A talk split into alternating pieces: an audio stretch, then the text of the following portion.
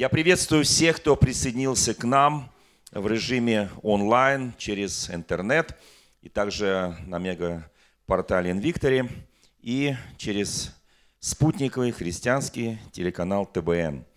Слава нашему Господу, что у нас есть уникальная возможность встречаться, говорить о Боге, молиться Господу, поклоняться Господу, переживать Бога, верить в Бога, исцеляться по Его великой милости – и мы продолжаем тему проповеди, которая называется «Что есть воля Божья?». Конечно, тема очень важная, потому что каждый из нас живет либо по своей воле, либо по воле господствующего в воздухе князя, написано действующего в сынах противления или дьявола, более точнее по-русски, либо по Божьей воле, которая есть благая, угодная совершенная – на протяжении вот нескольких богослужений мы об этом более детально говорим. И сегодня мы поговорим о практической понимании вот в реальной жизни отдельных личностей, как, в какой момент они ощущали, что они в воле Божьей. Потому что, давайте будем откровенны, да, у нас есть такое понятие, как воля – есть э, как своей воли, тоже корень воли. Есть неволя, тоже корень этого слова воля. Но она бывает воля моей души, моей плоти, моего духа. Я подчеркиваю еще раз, что на самом деле множество проявлений воли. И мне бы хотелось э, напомнить о том, что мы живем в особенное время, в 21 веке, когда христианство несколько нивелируется, оно как бы упрощает э, вот, веру. Она говорит о том, что э, тебя любого любит Бог, и в принципе не обязательно жить святой жизнью, не обязательно исполнять заповеди, а заповеди это есть воля Божья, уж если говорить откровенно, да. И не все там правильно написано, потому что, ну, писали апостолы, вот, а Христос, вот, вот Павел писал, а Христос это не говорил, Петр писал, а Христос это не говорил. Ну, примерно так, да, вот, некое упрощение, размывание святости Евангелия, святости Священного Писания. И есть один очень важный аргумент, э, который многие люди используют. Они говорят о том, что, ну, Христос, во-первых, никого не осуждает. У него такая совершенная любовь. Он всех прощает, что на самом деле правда, но прощает тех, кто кается. Вот это не договаривают. То, что прощает, да. То, что он никого не осуждает, ну, конечно, точно не осуждает, если человек пришел и сказал, прости Господи. Ну что же его судить, если он просил прощения? Суд без милости, не оказавшему милость собственно говоря. Но люди не договаривают определенные важные моменты, что он такой у нас э, супертолерантный, что, что такой Бог у нас супер политкорректный. Вообще вот все хорошо. Ты просто верь в Него. А как ты будешь жить, это уже... Знаете, вот здесь мы сталкиваемся с одним очень важным понятием. Ну, наверное, Бог есть любовь, никто отрицать не будет, правда, да? Ну, так написано во всяком случае. Но если он любовь, то он совершенная любовь. Вот я хочу, чтобы мы запомнили слово совершенная любовь. Не просто любовь, а совершенная любовь. И все, что Господь от нас реально хочет, как написано в первом послании Коринфянам в 13 главе, помните, да, о любви. Да, там целая глава посвящена любви. Ныне прибывают сии три, вера, надежда, любовь, любовь больше. И там написано качество любви, они очень глубинные, очень основательные. И я могу с полным основанием назвать, что если христианин живет по этим принципам, то у него тоже совершенная любовь. Ну, в исполнении человеческом. Но это совершенная любовь. Когда мы подражаем Богу, когда мы угождаем Богу. И так у Бога есть совершенная любовь. Но у Бога есть еще кое-что очень важное. То, что называется совершенная справедливость. Любовь, на любви базируется совершенная справедливость как э, вот важно понять, а есть ли у нас, у нас справедливость, насколько мы совершенны в этой справедливости, как мы считаем, что вот то, что я делаю, это справедливо, как по отношению ко мне поступили, это справедливо, как я поступил, это справедливо, и имеет ли отношение это к совершенной справедливости или не имеет? Вот вопрос. Естественно, у Бога есть совершенная свобода в своих действиях. Бог справедлив, с этим никто не спорит. И свободен в своих действиях. Я скажу так, совершенно свободен в своих действиях.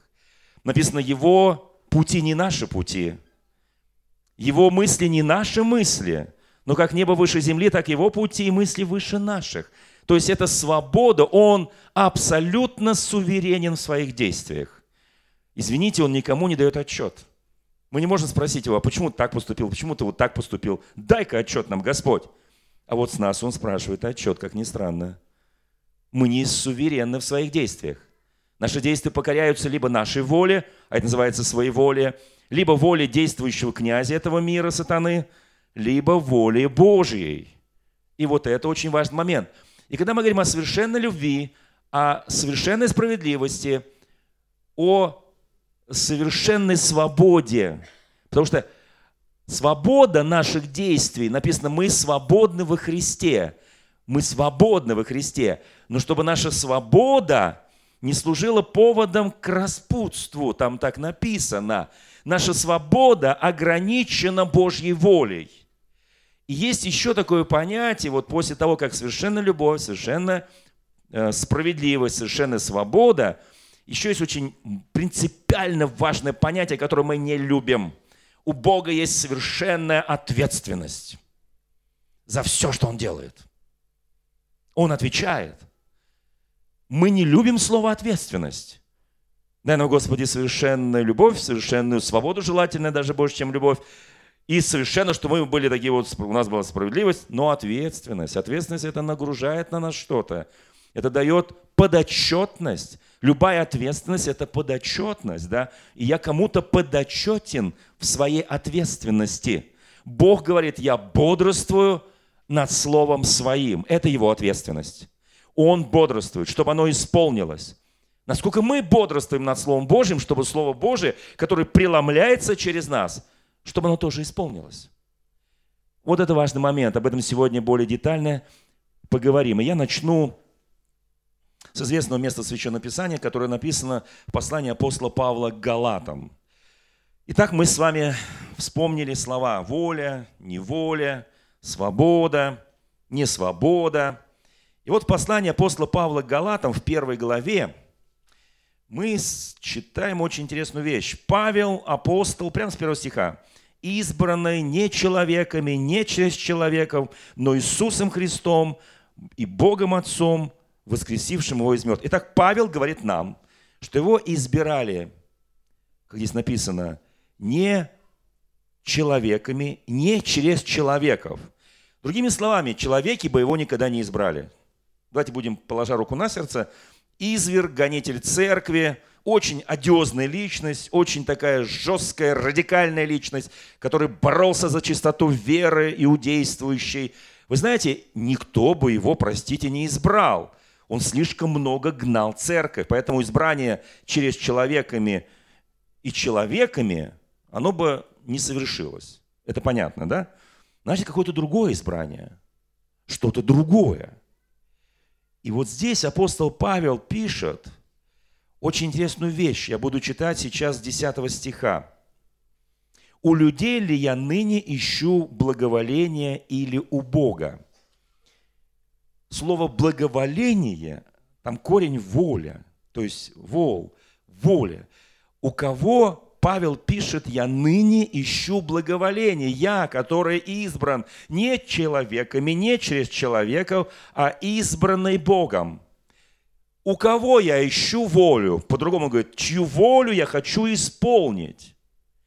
Здесь очень сильно сказано, у Бога людям ли угождать, стараюсь. Угождать означает исполнить волю людей. Павел очень четко говорит – я не угождаю никому. Я ищу волю, то есть угождаю только Богу. Дальше он пишет, если бы я поныне угождал людям, то не был бы рабом Христовым. То есть, другими словами, он пишет, если бы я исполнял волю людей, волю свою, а не волю Божью, то я бы по сегодняшний день не был бы рабом Христовым. То есть, меня можно вычеркнуть из вот это слово «христианин Павел» можно вычеркнуть. Я бы продолжал угождать людям. Люди, которые от меня что-то хотят, что-то требуют, люди, которые на что-то надеются, но я угождаю Богу. Дальше он пишет.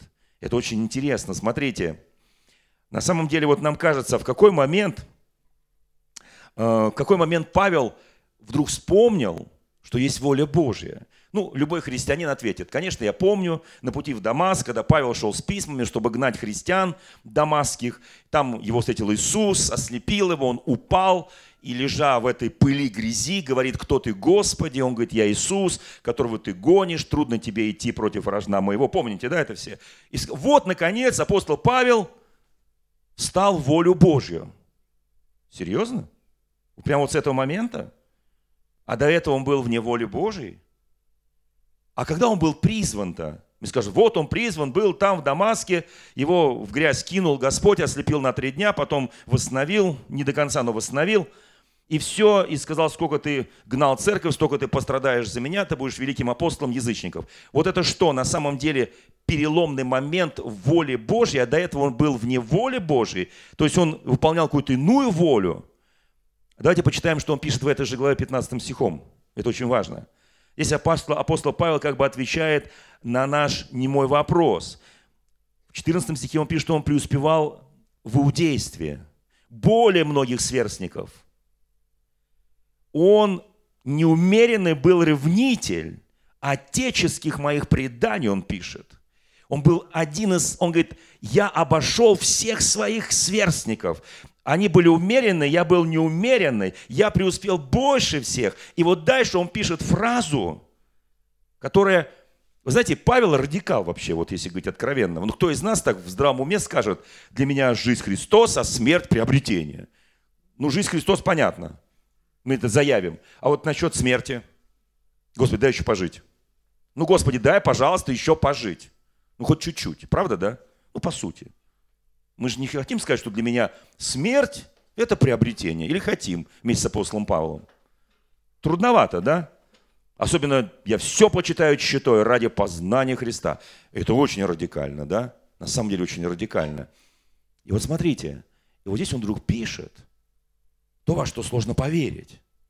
Вот в этом 15 стихе он пишет, здесь написано, «Избравший меня от утробы матери моей» и призвавший благодатью Божией благоволил открыть во мне Сына Своего, чтобы я благовествовал Его язычникам. И я не стал тогда же советоваться с плотью и кровью. То есть, другими словами, он до этого советовался. Но здесь нам приоткрывается некая тайна воли Божьей. Смотрите, на самом деле это очень сложно. Может быть, мы будем с каждым служением все больше углубляться в эту твердую пищу Слова Божьего, чтобы нам понимать эти глубинные процессы. Послушайте, в тот момент, когда мы входим в свое призвание, мы входим в волю Божью, а чью волю мы исполняли до этого? Павел говорит, я призван, никогда мне было 30 лет или 20 лет – там написано, юноша Павел сторожил одежды, когда побивали Стефана, помните, да? Ну, юноша это до 30 лет считался э, в, в, это в Израиле по традиции. Юноша, если ему было 29 и 11 месяцев, он считался еще юношей. На самом деле, в какой момент? И Павел здесь нам приоткрывает некую тайну. Он говорит, что я был, еще раз прочту, избрав, Бог избрал меня от утробы моей матери – как, Господи? Как-то я не понимаю. Если ты избрал эту трубу матери, тогда вот это первые, там, условно говоря, 30 лет его жизни, они что? Никчемные? Он гнал церковь. Он был человек, который был, он о себе сам напишет, я был как некий изверг. Это что, тоже воля твоя или часть твоей воли, Господи? Но если бы он написал, что он здесь избрал меня Бог с момента, когда я шел в Дамаск, вот здесь было бы все понятно, правда? Было бы все понятно. А когда, вот спроси соседа, когда тебя Бог избрал? Ну, просто ради любопытства. Вот от утробы матери, да? Угу. А кто вот э, верующий ты был э, всю свою жизнь, да? Вот, если так вот, ну, пять рук я могу посчитать, да. А остальные? Вы знаете, вот мы сейчас прикасаемся к очень важной теме на самом деле. Вспомните, как Давид очень многократно, многообразно совершал разные хорошие, великие дела Божьи и не очень хорошие дела совершал. Это что, тоже воля Божья? Или это своеволие? Или что это? И как Бог на это смотрит? И дает ли Он нам шанс вновь вернуться и вновь пройти? Хотя у нас в России есть такая пословица, что два раза в одну и ту же воду не получится. А вот что это? 138-й псалом Давида, где написано, вот там я сейчас просто усилю. Если здесь призвал от утробы, ну, условно говоря, там за несколько часов до выхода из утробы, вот Господь взял и призвал. И Павел стал неумеренным ревнителем и прочим, все предания, закон. Или же Давид усиливает. Он пишет в этом псалме, что видели очи твои, как я был соткан. Вот видели очи зародыш, то есть вот, вот там зародыш, да, там слились, там вот клетка начала делиться. Твои очи уже видели, еще не было дня прожитого мной, но все они были записаны в твоей книге. А это что? Это что, лицензия или индульгенция на право грешить? Почему ты так пишешь, Давид, Бога вдохновенно? Ну, Павел, ладно, там еще как-то можно сделать скидку, он был неумеренный ревнитель и все такое прочее, по вере, по иудаизму. А вот здесь-то как? На самом деле, воля Божья, она была прописана там внутри, когда еще был соткан моей матери. И я в этой воле должен был и сделать великие дела Божьи, и сделать не очень красивые дела. Там все было прописано. Знаете, как очень важно, чтобы мы понимали эти вещи. Мы будем дальше и дальше с вами углубляться. Все, что Господь говорит, Он благоволил открыть во мне Сына Своего, чтобы я благовествовал язычникам. И я, говорит, не стал считаться ни с кровью и с плотью. Вот здесь он вошел в совершенную, через совершенную Божью любовь, в совершенную Божью справедливость. Божья справедливость была, что он не отринул. Вы знаете, когда мы говорим о справедливости, чем апостол Петр или тогда еще, у него было какое имя, кто помнит? Апостол Петр? Кифа, Симон, Симон, Симон.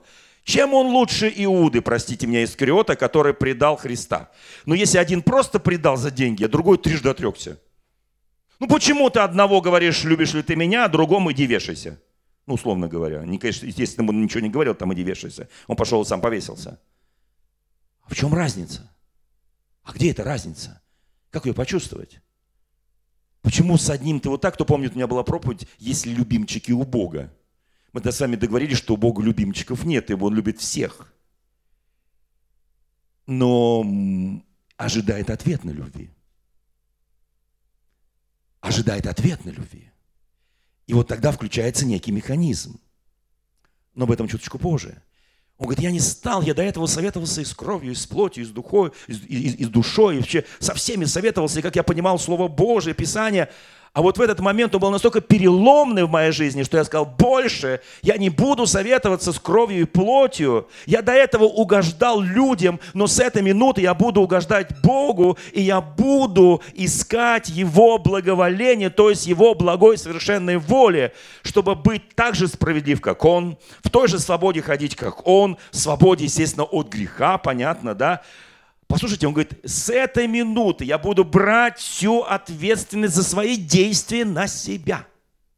Как Бог ты взял на себя. Если мы хотим подражать Христу, Павел говорит, подражайте мне, как я подражаю Христу.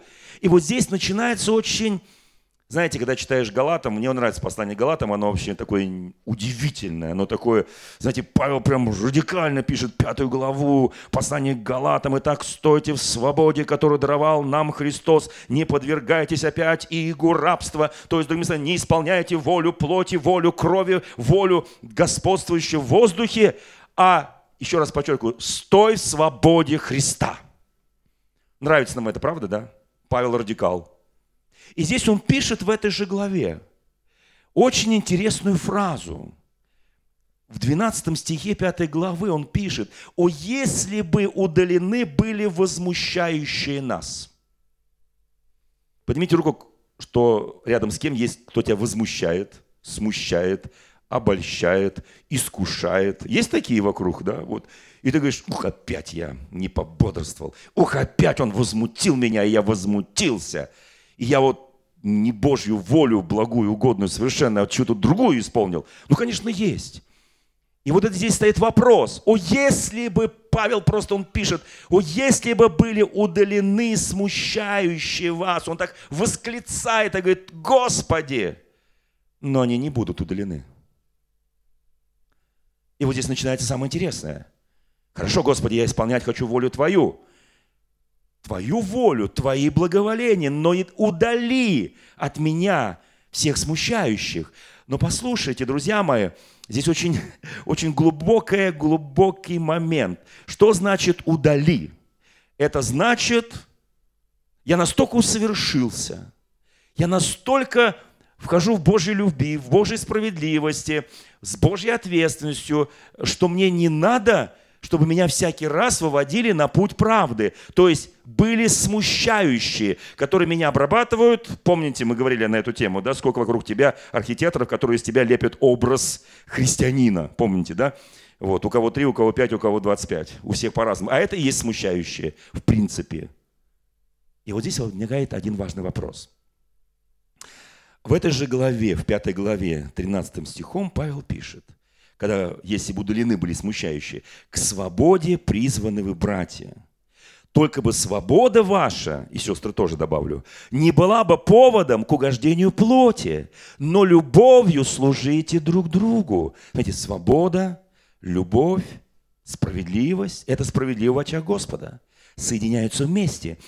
16 стих. «А я говорю вам, – пишет Павел, – поступайте по духу, и вы не будете исполнять вожделение или в новом переводе воли плоти». Поступай. И так он подсказывает нам, что есть одно важное, важное, такая, скажем, я не знаю, а, состояние человека, когда он поступает по духу, этим самым он ищет благоволение у Бога, и он не исполняет вожделение плоти. Смотрите, поступающий по духу. Ибо написано там дальше, да, что плоть противится духу, дух противится плоти, они взаимно противятся и так далее. Помните, да? То есть там показано, вот, где воля моя, воля Божья, где мое воли, где воля Божья, где воля сатаны, все показано. Четкая граница проходит по духу. По духу, естественно, Божьему. И вот здесь очень интересно – знаете, в первом послании Коринфяну в 15 главе, в той главе, где говорится о воскресении Христа, апостол Павел пишет интересную фразу «Я каждый день умираю».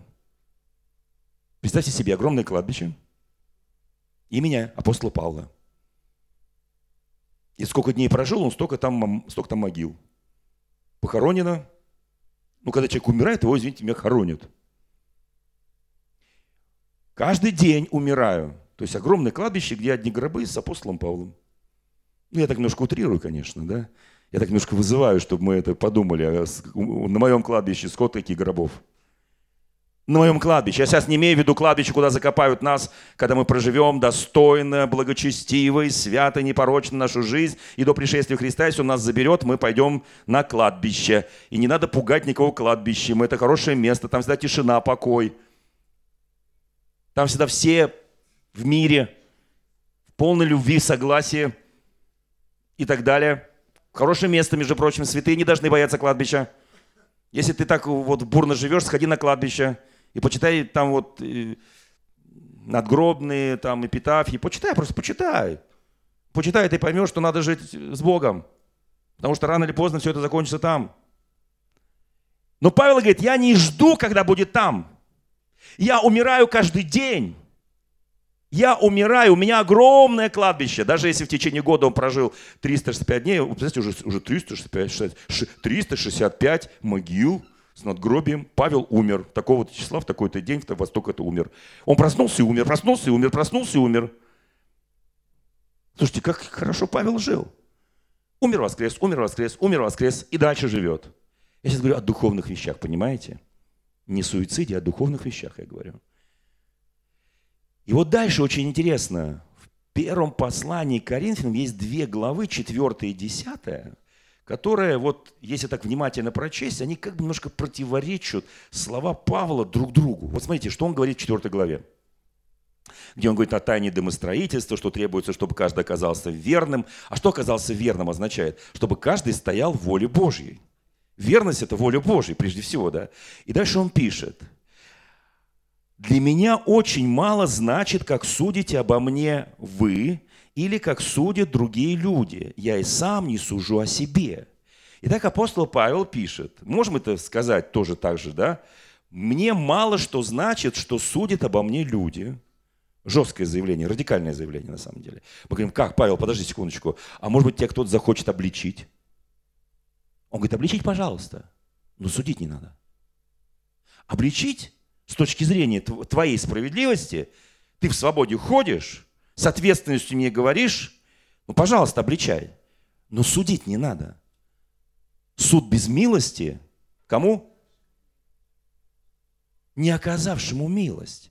Вот не надо меня судить. Ты можешь меня обличить чем-то, ты что-то недопонял, ты слышал звон, не знаешь, где он, ты увидел тени, подумал, что это предмет, ну и так далее и тому подобное. Ну, пожалуйста, обличи меня, но не суди. И Павел говорит, для меня, после того, как я вошел в совершенную волю Божию, для меня мало что значит, как судите обо мне вы, как о мне судят другие люди, и я сам не сужу себя, судья же мне Бог. Итак, апостол Павел говорит, что я, говорит, никому не подотчетен, кроме Бога. Правда, да? Девятая глава. Давайте посмотрим, что он напишет в девятой главе. То есть в, десят, вот в четвертой он пишет, я свободный человек. Не разрешаю никому судить меня, обо мне судить. Я совершенный человек. Читаем девятую главу. И вот в девятой главе перед нами открывается совершенно другой Павел. Он здесь пишет в этой девятой главе, начиная с 19 стиха, что «Ибо будучи свободен от всех», он только что сказал, я свободен. Можете судить меня, засудить меня, можете обо мне говорить, сплетничать, мне все равно. Я свободный человек. Он здесь подчеркивает, да, будучи свободен от всех, скажи соседу, я свободен от всех. В чем?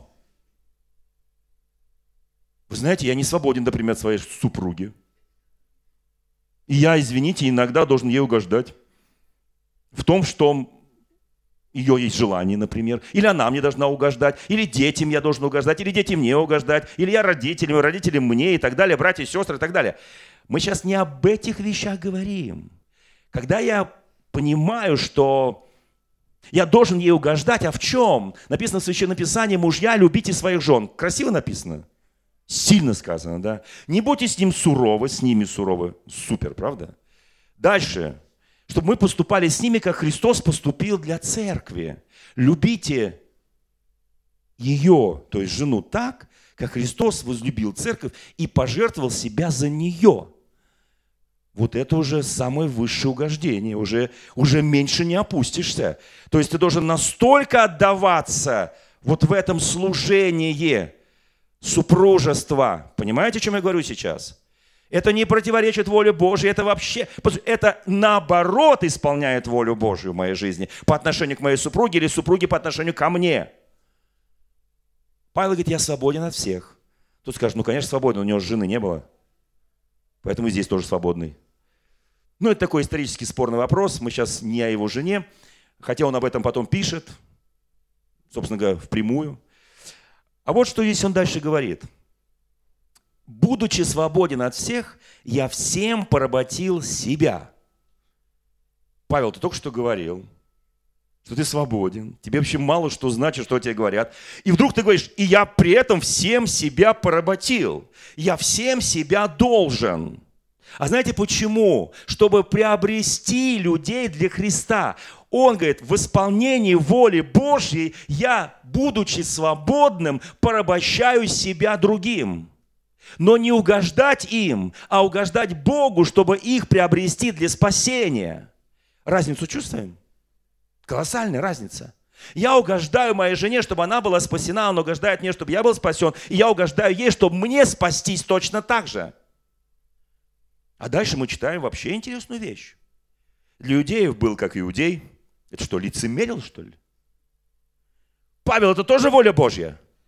Чтобы приобрести иудеев, для подзаконных был как подзаконный, то есть это те же самые иудеи, чтобы приобрести подзаконных, для чуждых закона, как чуждый закона. При этом, когда Петр при нем ел языческую пищу, Павел потом встал и обличил его. Ты что, лицемеришь? Видите ли, зашли пришедшие с тобой из Иерусалима, ты типа отодвигаешь от себя свининку там, все это отодвинул от себя, не хочу, это мне специально подсунули, они написали, что это говядина. Слушай, Петр, ты прекрасно знал, что ты ел.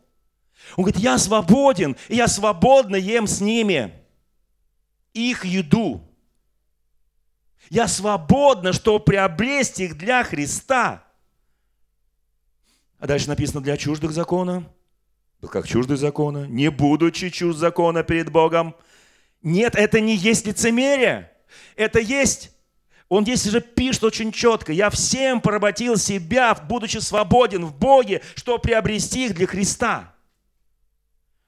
И дальше написано, для немощных был как немощный. Это не означает, лежит немощный, и Павел ковыляет к нему как немощный. Нет. Он приходит к нему и говорит, брат, сестра, я чувствую, что чувствуешь ты. Я чувствую твою боль. Христос во мне дал такие чувствования, что я чувствую, как тебе тяжело. И я готов сораспяться вместе с тобой. Я готов умереть за тебя. Потому что это, это разные вещи. И дальше написано, для немощных как немощных, чтобы их приобрести. Для всех я сделался всем, чтобы спасти, по крайней мере, некоторых. Павел, с одной стороны, вот слушайте, какое четкое воля Божья в нас. Мы свободны от сплетен, мы свободны от слухов, мы свободны от суда, мы свободны от пересудов, но при этом мы порабощаем себя воле Божьей тем людям, которых нужно спасать, и подзаконных, и незаконных, и всяких, и немощных, и сильных. Мы порабощаем, и мы становимся для всех, я сделался всем, чтобы приобрести хотя бы некоторых. Слушайте, это очень интересная воля Божья. Здесь нам не нужно лицемерить. Здесь нам не нужно подстраиваться, не нужно одевать маски. Ты всегда такой, потому что у тебя есть совершенная любовь, совершенная справедливость в Боге, совершенная ответственность и свобода в Боге. И ты не зависишь. Знаете, о, если были возмущены, мешающие, у, у, вернее, удалены, кто мне мешает. Я бы был такой христианин. Слушайте, в Едеме там были все удалены, кроме одного дерева. И это дерево не сделало их хорошими христианами. Они все-таки соблазнились и скушали. Слушайте, я хочу, чтобы вы понимали эти вещи. Да пусть вокруг меня все будут меня возмущать, я буду стоять. Павел пишет, меня возмутили, я умер, меня возмутили, я умер, меня возмутили, я умер. У меня большое кладбище. И написано Павел, Павел, Павел, Павел, Павел. У кого больше? У некоторых всего три могилки, потому что за всю жизнь простил только троих. Нет, друзья мои. Вы знаете, я очень благодарю Бога. А теперь я подхожу к завершению проповеди, но сейчас будет самая главная история этой, этой, этой проповеди. Знаете, послание к Коринфянам апостол Павел пишет, вот дальше прям, где он говорит, что я готов угождать всем, чтобы приобрести хотя бы, или поработить себя всем. Там слово стоит не угождать, поработить себя всем. Это совершенно разное слово. Только свободный человек может себя поработить кому-то другому. И здесь он дальше пишет. «Сие же делаю для Евангелия, чтобы быть соучастником его». И дальше он говорит, «Не знаете ли, что бегущие на ресталище бегут все, но один получает награду? Так бегите же, чтобы получить».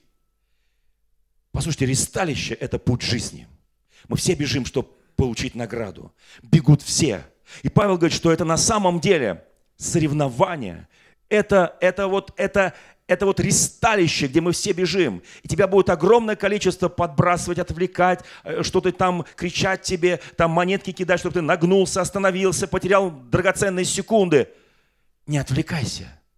Беги к цели, выше почести в звании Иисуса Христа. Давайте посмотрим, как Господь на полном скаку, когда один человек потерялся. Давид, например, пишет, мы уже только что это говорили, что он был соткан в утробе матери и уже призван там, да, Давид. Вот знаете, почему я так люблю проповедовать о Давиде? Потому что У меня такое ощущение, что он друг по сердцу Господа, да, вот, вот, вот человек, который так любит Господь, и он сделал больше всех глупостей. Вот у меня такое ощущение. И у меня всегда вопрос, мы сейчас на этом служении на этот вопрос не ответим, а по воле ли Божьей или по что-то другое, а вот что конкретно? Если он от утробы матери служит Богу, что с ним происходило, что с нами это происходит? Давайте честно скажем, а что происходит со мной, с тобой, с каждым из нас? Мы же не говорим о том, что я вот, я христианин, но иногда вот я, я 24, 23 часа 55 минут, и сколько там, 55 минут я христианин, а 5 минут я вот, что хочу, то и делаю. Это тоже по воле Божьей. Господи, закрой глаза и не смотри на меня. Вы знаете, кто знает, что есть такое место Писания, от своих слов человек осужден будет, оправдан будет тоже от своих слов. Вот я хочу сейчас показать вот этот момент очень важный. Это 12 глава второй книги Царств. Мы знаем эту историю. Давид согрешил с Версавией, она становится беременной, он убивает ее мужа. Сначала пытался изобразить, что это от мужа беременна, ну помните все это. И потом Год ровно он не вспомнил о Боге. Ровно год он не входил в святилище. Ровно год. Он развлекался. И когда приходит к нему Нафан, вот у меня тоже, Господи, а почему ты не привел Нафана, ну, ну вот перед тем за пять минут, как он будет смотреть на эту купающуюся Версавию? Бог дает нам право на свободу. За свободой идет справедливость, совершенно любви и совершенная ответственность. Вот давайте держать это в голове. Это очень важно. И когда приходит пророк Нафан, уже все произошло. Знаете, иногда мы говорим, знаете, вот мы настолько справедливы в своих глазах, что не видим собственную несправедливость. И вот приходит пророк и говорит, слушай, вот там у одного бедного человека была овечка, вот э, приш... был богатый человек, к нему приехали гости, он освежевал эту овечку, взял у бедного, бедный плачет, потому что это было единственное, что у него было, вот, и так далее. Вот что сделать с этим человеком? И Давид говорит, вот очень просто все. Слова, которые мы говорим. Этот человек достоин смерти. Покажи мне, пророк, этого человека. Давид, ты этот человек. Знаете, вот в какой момент, вот у нас у всех, может быть, на слуху есть такое вот выражение, когда ты едешь в машине там или с кем-то, или сам за рулем, вы ушли с маршрута, говорит приборчик, навигатор. А ты продолжаешь уходить с маршрута. Через несколько моментов он тебе говорит, я нашел новый маршрут. Очень важно, что это маршрут в ту же самую цель. Цель-то не изменилась, только маршрут меняется как очень важно понимать, а как Бог тебя возвращает, в какой момент у тебя происходит отрезвление и понимание, твое своеволие возвращается в волю Божию. Вот как этот момент выглядит на самом деле. Тогда пророк говорит, ты сказал, кто виновен умрет, дитя твое умрет. И написано, и дитя заболело. И что делает Давид? Давид – стих 16. «И молился Давид Богу о младенце, и постился Давид, и, укреп... и написано, уединившись, провел ночь, лежа на земле. И вошли к нему старейшины дома его, чтобы поднять его с земли. Но он не хотел, не ел с ними хлеба. На седьмой день дитя умерло. Семь дней потребовалось Господу, чтобы Давид услышал, ты ушел с маршрута. Вернись. Я немного думаю над тем, почему одних Бог прощает, поступает с милосердием, а других нет. Знаете, вот когда мы говорим слова, это очень важно. Мы имеем свободу, мы имеем любовь, мы имеем ответственность. У нас есть справедливость. Когда ты говоришь слова, бодрствуй, потому что слова имеют силу. И вы знаете, и когда он произнес эти слова, и когда это дитя заболевает, вот у меня вопрос. Пророк сказал, что бы ты ни делал, Давид, дитя все равно умрет. Вот что бы ты ни делал, Это Слово Божье, это воля Божья. Когда Давид начинает молиться, у меня вопрос, на что он надеется? Что Бог изменит свою волю? Такое было в истории? Было. Слушайте, есть всегда надежда. Но в данном случае все эти семь дней он не ел, не пил, молился, постился, лежал во вретище, лежал на земле. Все это было в пепле. Он лежал в этой грязи и просил только об одном – милость. Бог, дай милости. И Бог ответил. Дитя умерло. В какой момент он вернулся на путь истины, на путь воли Божьей? В какой момент? Что он переживал за эти семь дней? Вы знаете, у нас есть такое распространенное, когда маленький ребенок заболевает, он мучается, и многие матери, отцы в отчаянии говорят, Господи, давай лучше я умру, чем он умирает. Я-то пожил, он еще не, не пожил. Он младенец, он чистый, он еще ничем не согрешил, его душа чистая. Мы так говорим часто в отчаянии. Знаете, что дитя умирает. И мгновенно, мгновенно приходит трезвость.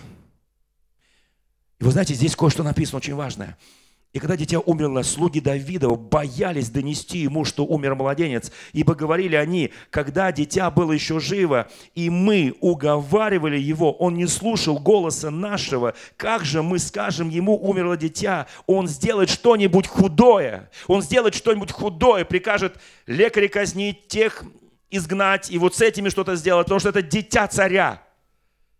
Они боялись. Но они не понимали, не знали. Вы знаете, они слышали пророка, они думали, что мы уговорим его, не надо лежать, все равно умрет, ну что ты лежишь, царь, правь государством. Вдруг дитя умирает, они понимают, что сейчас произойдет что-то такое непоправимое. Они не знали, они думали по-человечески.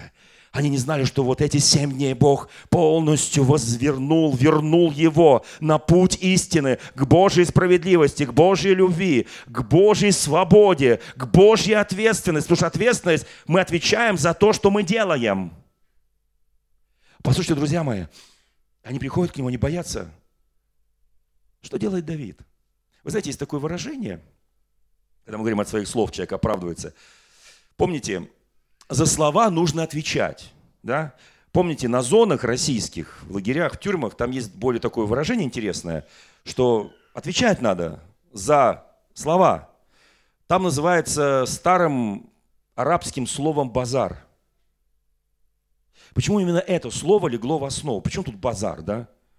А знаете, я скажу при чем. Потому что на базаре кто покупал продукты на базаре? Тебе говорят, это лучшие помидоры, это лучшая морковь, это лучшие огурцы. И потом смотришь, там гнилое, там, там хромое. Вот, вот, вот оттуда, потому что на базаре происходит мухлёж немножко. Мухлюют.